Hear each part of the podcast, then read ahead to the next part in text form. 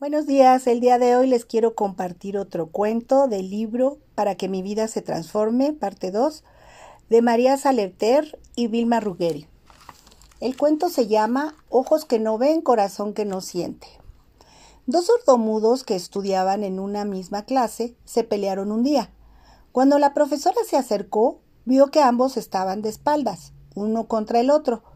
Como uno de ellos se reía mucho, la profesora le preguntó qué podía hacerle tanta gracia si estaban enojados. Él respondió con gestos. Es que ese compañero quiere insultarme, pero yo he decidido no mirarlo. El otro solo podía insultarlo por medio de gestos. Él entonces se negó a mirarlo, prefiriendo volver la espalda a la situación y no dejar que le afectase. El mensaje de este cuento nos dice ante situaciones difíciles a las que no vemos salida y solo despiertan malos sentimientos, pensemos en la actitud del sordo mudo. Evitando lo que podría hacernos mal, no nos sentiremos afectados. Espero que hayan disfrutado de este cuento y esperen el próximo podcast.